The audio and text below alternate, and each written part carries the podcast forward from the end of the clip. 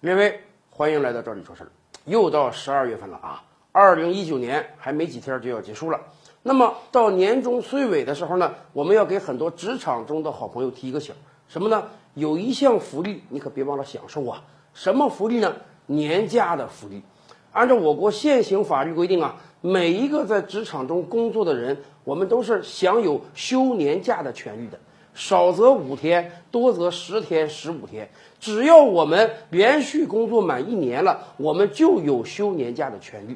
而且我们还要告诉大家的是，不一定你非要到年底把今年的年假休完。按照法律规定，你是可以顺延到下一年的。什么意思？二零一九年啊，还有半个多月就要过去了。很多人可能很着急，哎呀，我今年这五天年假还没休呢，怎么办？我是不是一定要在十二月三十一日之前休完呢？不是的。按照现行法律规定，今年的年假我们是可以顺延到明年的。今年的五天加上明年的五天，我们可以一共十天一起向企业申请的。但是当然，大家也记住啊，我们这个顺延只能顺延一年，不可以说你把未来三年的年假一起休，那是不行的。所以今年的年假没休不要紧，明年之内休完就可以了。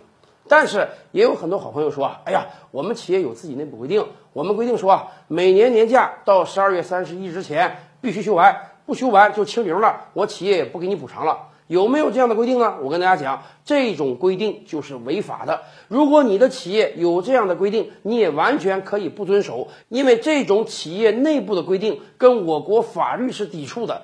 企业规定大还是法律大，我们当然清楚了。甚至有的企业可能会跟你讲说，你看你今年第一年到我们企业来工作啊，你工作不满一年，所以你没有休年假的权利，是不是这样的呢？当然不是的。一个人有没有休年假的权利，不是看他到这个企业工作了多长时间，而是看他这一辈子一共工作了多长时间。哪怕你今年是刚刚跳槽到这个企业的。只要你以往有了很长时间的工作记录，那么你今年也是有休年假的权利的。而且，如果不是你自己主动的、书面的写给企业说“我放弃今年的年假啊”，那么企业是不可以剥夺你休年假的权利的。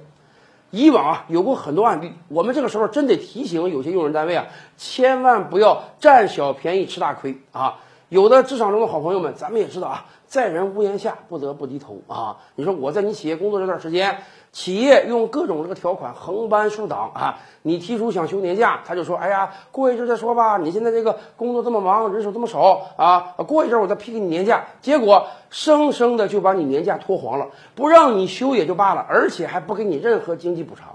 结果就有的人很聪明啊，哎，我在你企业工作的时候，我不提这个事儿，但是呢，我也不开任何书面证明说我要放弃休年假。当我从你这个企业离职的时候，对不起，我就要跟你要这个年假的补偿了。